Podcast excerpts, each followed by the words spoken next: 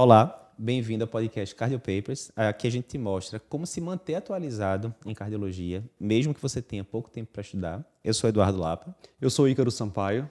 E hoje o assunto está top. A gente vai discutir doença hepática gordurosa não alcoólica, qual é a interface que tem entre a cardiologia e a endocrinologia. Estamos aqui para mais um podcast feito em parceria Cardiologia e Endocrinologia. Boa. Cardio Papers e Endocrino Papers. Eduardo, por que, é que você está aqui hoje para falar sobre doença hepática gordurosa não alcoólica?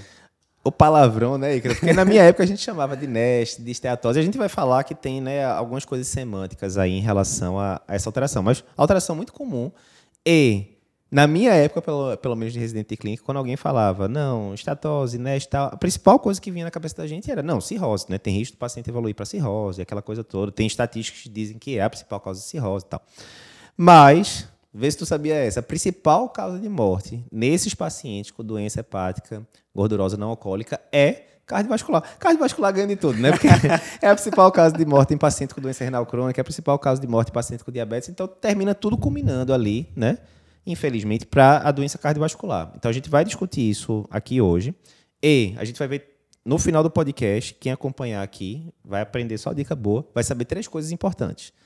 Primeiro, por que, que o risco cardiovascular é aumentado nesses pacientes? É uma boa pergunta, né? Sim, por que, que o paciente não morre mais de cirrose? Por que, que morre mais de doença cardiovascular? Vamos explicar. Segundo, como dar o diagnóstico e estabelecer essas semânticas todas para não ter tanta confusão. E terceira coisa, a gente vai aprender como tratar esses pacientes, o que é que a gente tem que presta e o que é que não serve, que já foi testado e não serve. Então, fica com a gente que a gente vai ver isso agora. Ícaro, primeira coisa então, a gente está discutindo aqui hoje doença hepática gordurosa não alcoólica. Define o que é termo grande danado, né? Parece aquele é, pessoal antigo que tinha 300 sobrenomes, né? Define aí o que é exatamente essa doença e por que é importante a gente discutir sobre ela. Beleza, então vamos explicar o que é esse palavrão, né? Então, também chamada hoje doença hepática gordurosa metabólica, certo. é uma condição na qual a gente tem uma infiltração hepática em mais que 5% por gordura. Isso verificado por histologia ou então por exame de imagem, certo? Certo. Só que para dar esse diagnóstico, a gente tem que excluir algumas condições. Para eu definir que é uma condição metabólica, uhum. primeira coisa, eu tenho que excluir que esse paciente faz uso excessivo de álcool geralmente definido aí como mais que 21 drinks padrão por semana para homens, certo. ou mais que 14 drinks padrão por semana para mulheres, certo? certo? Então, primeira coisa, afastar o uso e aí, só para lembrar, né? Drink padrão é uma dose de uísque, é um drink, uma, uma taça de, cerveja, de vinho, uma latinha de cerveja, né? Perfeito. Enfim. Então, a primeira coisa é isso. Porque se tiver isso, não vai ser mais não alcoólica, vai ser alcoólica, né? Obviamente, né? E Beleza. aí já cai mais para o pessoal da hepatologia. Exatamente. Certo? Beleza. Então, Começa por aí a sua anamnese. Certo. Segundo ponto, afastar também hepatites, hepatite B, principalmente hepatite C, certo. que pode cursar com esse padrão de esteatose sem ser um comportamento metabólico. Certo. E a gente chega numa coisa muito importante que são medicações, certo? Uhum. Vários medicamentos de uso comum, na cardiologia inclusive, como a amiodarona, é, glicocorticoides, Boa. tamoxifeno, terapia antirretroviral, podem ser causa de esteatose. Aí também entraria como diagnóstico diferencial além de condições uhum. mais raras, como hemocromatose e doença de Wilson. Tá? Isso é então... é interessante, porque quando a gente está falando, até no, no curso de prova de título, a gente tem um, um mnemônico chamado treta. Que é, olha, tá, o paciente está usando a mildarona cronicamente e é uma das, uma das coisas mais difíceis em cardiologia você tirar a mildarona do paciente que vem usando e você não sabe por que, que botaram, porque você sempre fica naquela dúvida, pô, será que foi uma arritmia ventricular mais grave e tal? E aí lá no protocolo, um deles é transaminases. É você ficar pedindo as transaminases a cada seis meses, se eu não me engano. Porque a gente sabe que dá doença hepática. Mas é interessante fazer o link que qual é a doença hepática? Doença hepática gordurosa não alcoólica. Né? Então tem esse link aí para a prova de título e para para o dia a dia, né? Medarona ferra com tudo. Me desculpe, mas exato. Tireoide sofre. Exato.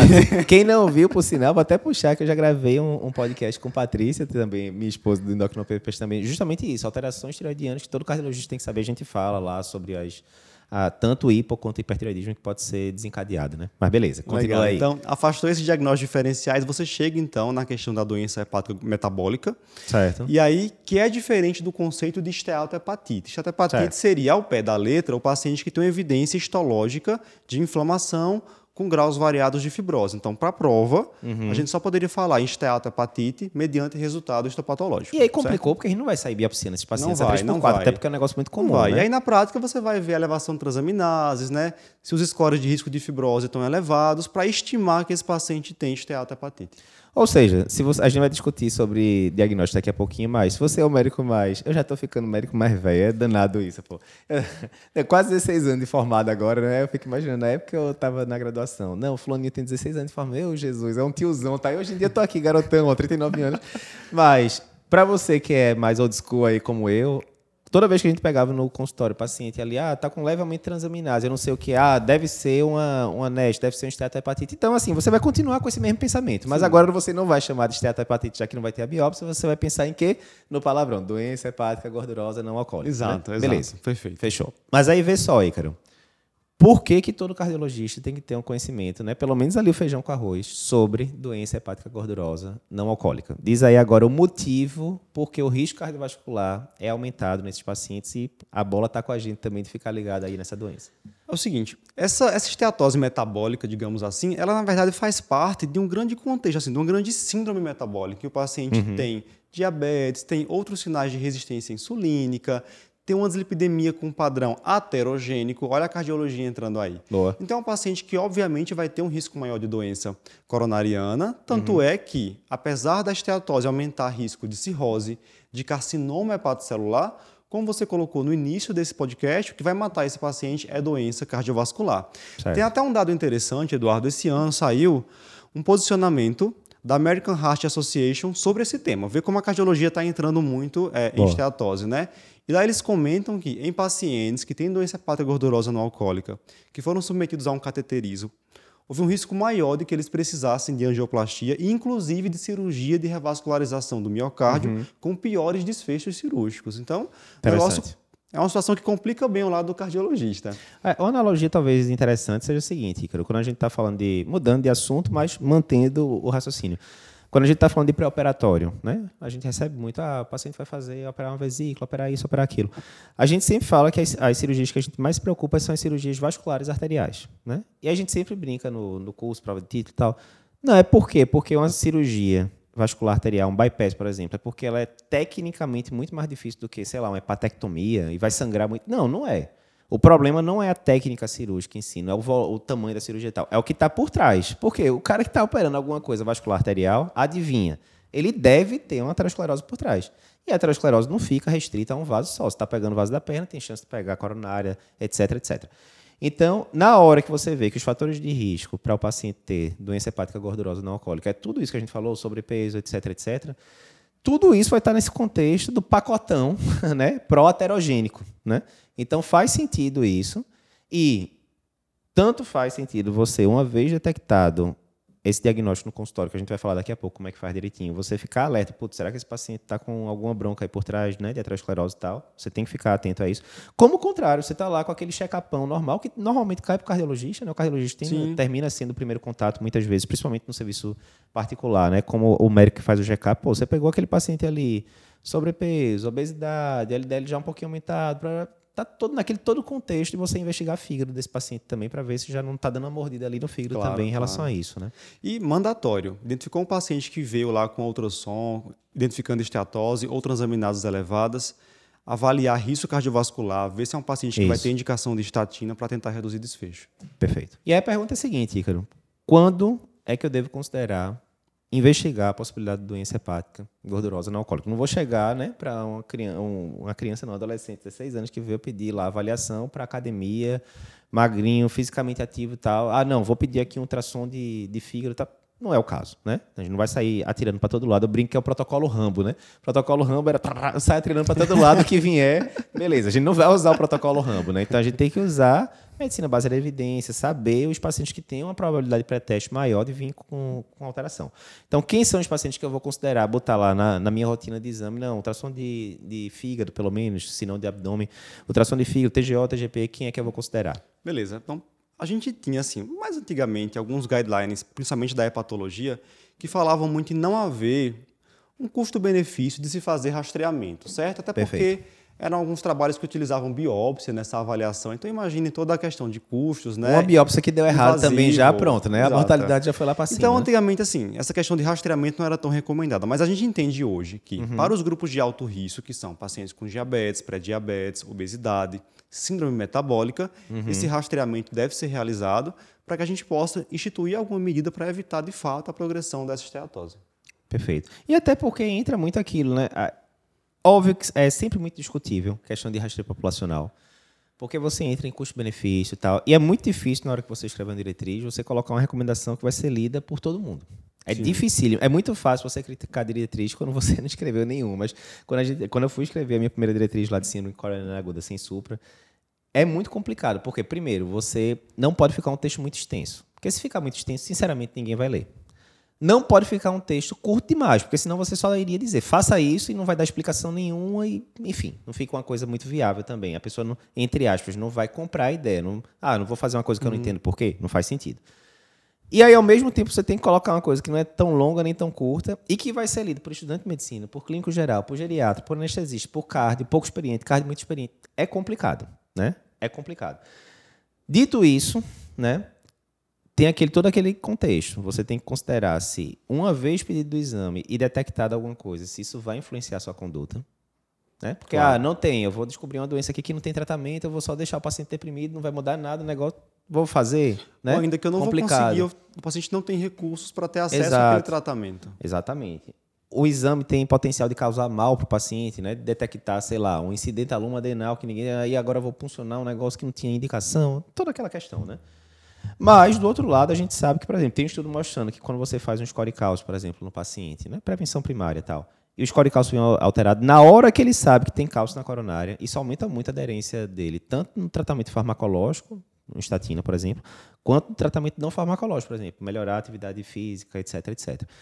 Então, Talvez esteatose, né, doença hepática gordurosa, entre nessa história também, né? Porque a pessoa, na hora que você fala, né, todo mundo já teve esse paciente que fala, né, olha, já, você já está com gordura no fígado, o paciente arregalha o olho e fala, meu Deus do céu, como é que é a situação, eu tô não sei o quê.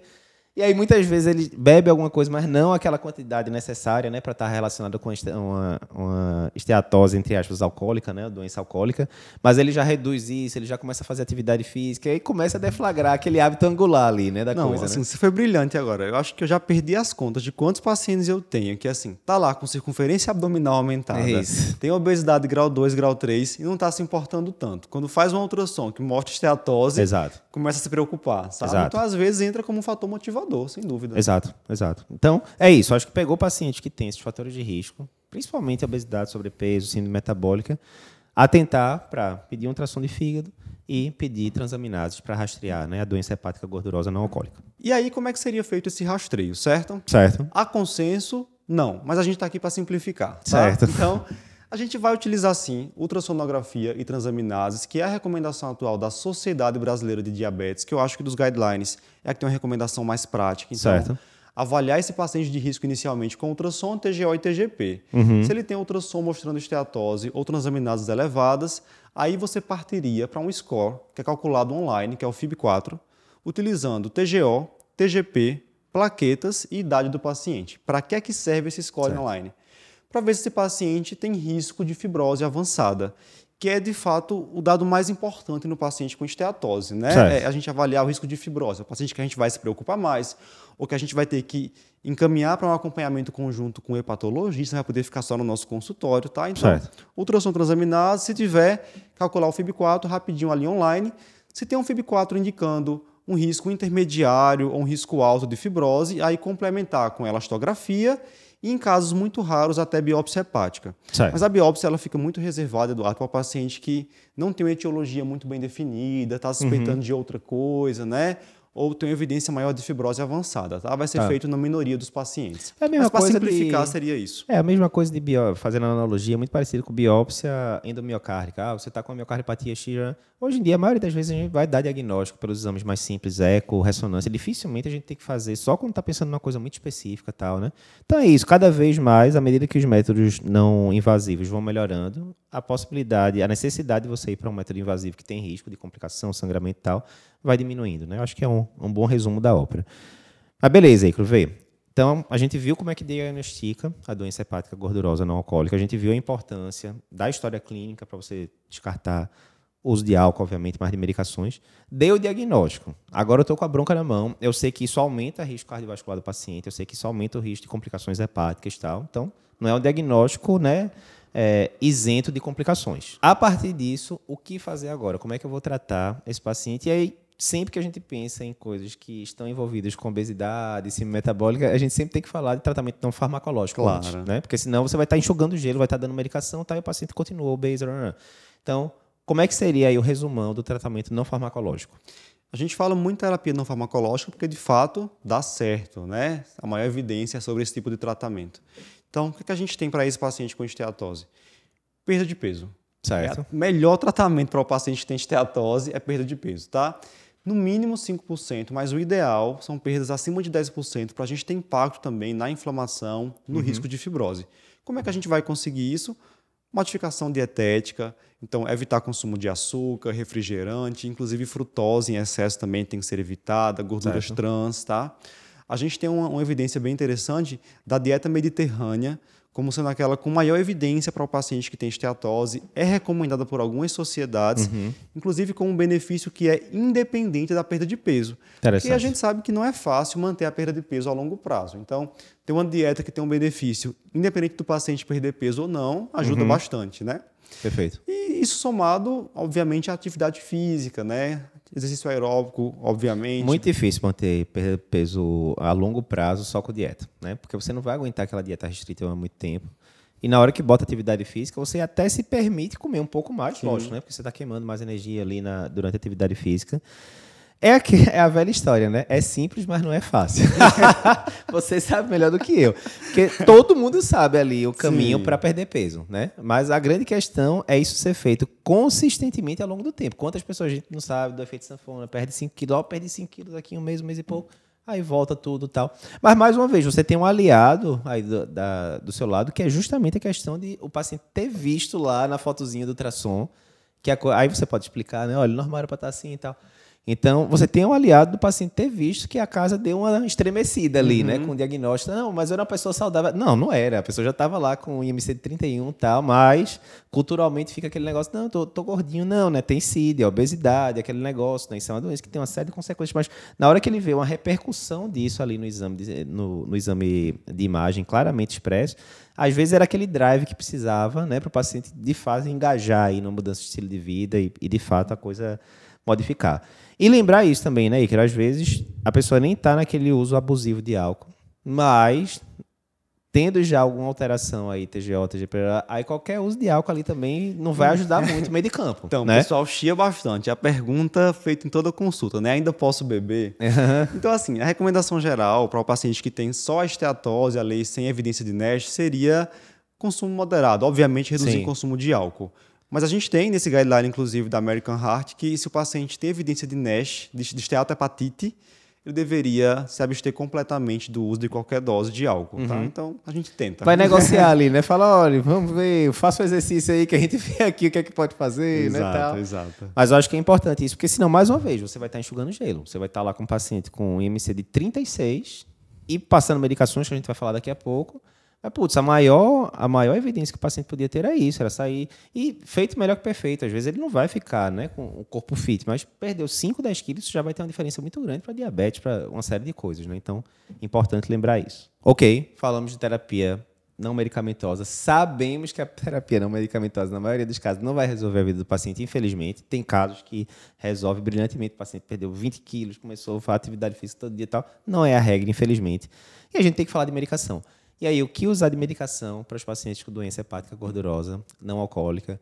Vai ser pioglitazona, vai ser medicações mais novas, não tem nada, sente e chora. Como é que é o resumo da ópera? Vamos lá. Formalmente, a terapia medicamentosa ela vai ser indicada para o paciente que tem esteatohepatite ou que ele tenha fibrose, né? Ou pelo menos aqueles índices que a gente comentou indicando um alto risco de fibrose. Certo. Se é um paciente que tem doença hepática gordurosa não alcoólica, não tem esteatohepatite, não tem alto risco de fibrose, eu iria manejar as comorbidades que ele apresenta, certo? Certo. Mas pensando especificamente na esteatose. Certo. Havendo indicação de terapia farmacológica, a gente vai comentar três drogas, certo? Uhum. Primeira coisa, pioglitazona, que é quem sai na frente ainda no que se refere à melhora de gordura hepática, inflamação e fibrose, que é certo. o grande diferencial da pioglitazona. De fato, é uma medicação que faz diferença tanto nos pacientes com diabetes quanto sem, mas principalmente nos pacientes com diabetes, né? É recomendada no guideline da SBD, do ACE. Tem suas desvantagens de ganho de peso, retenção uhum. hídrica, mas enfim, se o paciente tem esteatopatite com evidência importante, pode ser iniciada, inclusive associada uhum. com agonista de receptor de GLP-1, que é uma uhum. outra classe que tem benefício na esteatose, principalmente na redução de gordura e de inflamação, mas não de fibrose, tá? Certo. Então, imagina aí, um paciente com diabetes, tem uhum. esteatohepatite, tem obesidade, seria uma ótima combinação, pioglitazona e liraglutida, por exemplo. E é engraçado, porque a gente da cardio, a gente tem aversão à glitazona, talvez pelos estudos lá da rosiglitazona ali da década uhum. de 2000, que mostraram aumento de risco cardiovascular.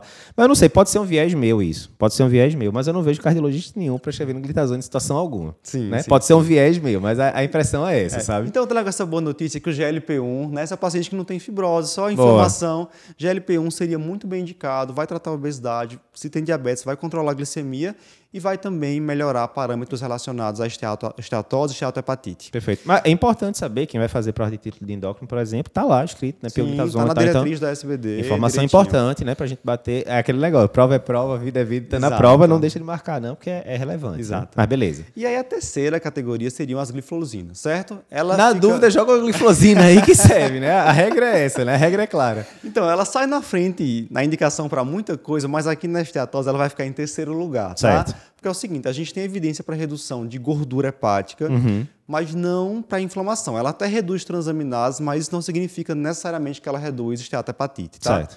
Então, para esteatohepatite e para fibrose, ela não tem evidência tão boa quanto as outras drogas, mas enfim, o paciente às vezes não vai usar uma medicação Dá mais só, um, né? dois anos aí que é. A gente fica brincando que realmente as glifosinas, falando de forma geral, já revolucionaram vários campos, né? Eu brinco sempre que a, a revolução maior talvez tenha sido o pessoal da Nefro, né?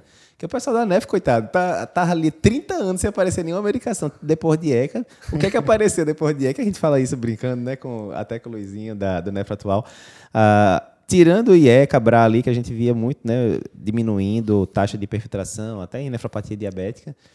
Putz, desde a minha residência de clínica, desde formado, já 16 anos, está na faculdade, você não via nenhuma grande alteração, né? E aí apareceu o Credence da, é, da CKD, mostrando a diferença muito grande, realmente. Então é impressionante como as glifosinas entrarem em vários braços diferentes da medicina, nefro, cardio, é, endócrino, trazendo diferença. Mas aqui na, na doença gordurosa ela fica ali como é, terceira é, não opção. Não é a primeira né? escolha, não. Perfeito, perfeito. Último ponto agora, Ícaro. Vitamina E funciona ou não funciona para doença hepática gordurosa não alcoólica? Eu falo isso já porque geralmente em cardio, quando a gente levanta a bola de vitamina, todo mundo já fica logo cético, né? Sim. Porque já foram feitos vários estudos, né? Tem muito de pseudociência aí quando a gente fala de, de vitaminas, né? Sem entrar em grandes detalhes em grandes celeumas. Mas em cardio, especificamente, já foi feito muito estudo com reposição de, de vitamina, ou polivitamínicos, ou reposição de vitamina D, tipo no Viral, né, que a gente cobriu no, no congresso anos atrás e tal. E, uniformemente, esses estudos são negativos em relação a benefícios cardiovasculares. Né? Mas estamos falando de cardio só, que hoje a gente está falando da parte hepática. Então, teria alguma vantagem de você fazer reposição de vitamina E, especificamente? Vitamina E, aí, pessoal mais de baixo do Brasil, para doença hepática gordurosa não alcoólica? Vamos colocar os prós e os contras, certo? Então, Joia. o que é que tem a favor dela? Uma evidência boa para o paciente que tem esteatohepatite, que não tem diabetes, certo. em melhorar esteatose, massa gorda do fígado, e em melhorar também inflamação, mas sem um resultado tão bom sobre fibrose. Mas melhor uhum. esteatose, melhor inflamação é um resultado interessante. Certo. Na dose de 800 unidades por dia, tá? Uhum. O que é que a gente tem contra ela? Então, primeiro dado, em homens saudáveis, aumentou discretamente o risco de câncer de próstata. Certo. Então, não é uma medicação interessante para um paciente que tem história familiar forte de câncer de próstata e, obviamente, uma história pessoal certo. de câncer de próstata. E já que a gente está falando aqui de uma interface cardioendócrino, uhum. é, vitamina E não reduz desfecho cardiovascular. Inclusive, tem um artigo 2015, 2000, se eu não me engano, 2015, que aumentou inclusive internação por IC. Certo. Então, realmente, para o cardio não é a melhor medicação. Tem muito certo. hepato, muito grupo de hepatologia que também não indica, uhum. mas guarda essa informação que pode ser uma né? alternativa do paciente que não tem diabetes e tem esteatohepatite. Beleza, fica ali como carta na manga, né? Sim. Mas, mais uma vez, eu acho que não é demais a gente relembrar aqui, mais uma vez, com várias outras coisas de medicina, a mudança de estilo de vida seria principal. Porque senão você vai ficar enxugando gelo de estar tá dando um bocado de medicação, o paciente continua sobrepeso, obeso e tal. Então, a gente não pode questionar. Se o médico não estiver comprado na ideia, ele não vai convencer o paciente. Né? E a gente vê muito isso, né? porque na hora que o... ninguém gosta de, entre aspas, de perder, de soltar a palavra ao vento. Né? Então, na hora que você vê que a maioria dos pacientes termina não respondendo mudança de estilo de vida, muitas vezes a gente negligencia isso e fala muito rapidamente com o paciente sobre isso. Fala um minutinho sobre isso, depois vai falar 20 minutos de medicação. Aí o paciente realmente, claro. né, se você falou um minuto de mudança de estilo de vida e 20 de medicação, adivinha o que é que ele vai fazer? Medicação. Isso. Né? Então a gente não, não pode esquecer. Né? Como é que Exatamente. eu vou alguém daquilo? Exatamente. Exatamente. Então não esquecer disso, gaste tempo, você não está perdendo, você está gastando, você está investindo em explicar todos os benefícios da mudança de estilo de vida do paciente, não só para o fígado, mas, enfim, né, eh, para o corpo como um todo. Uh, e com isso vai aumentar a chance dele, de fato, aderir a essa, alteração, a essa intervenção. Sim. É isso, pessoal. Se você gostou desse conteúdo, está assistindo aqui o, o videocast através do YouTube, não esquece de se inscrever no nosso canal e de comentar aí para a gente se gostou do conteúdo. Se está escutando pelo podcast, não esquece de compartilhar com seus amigos esse episódio.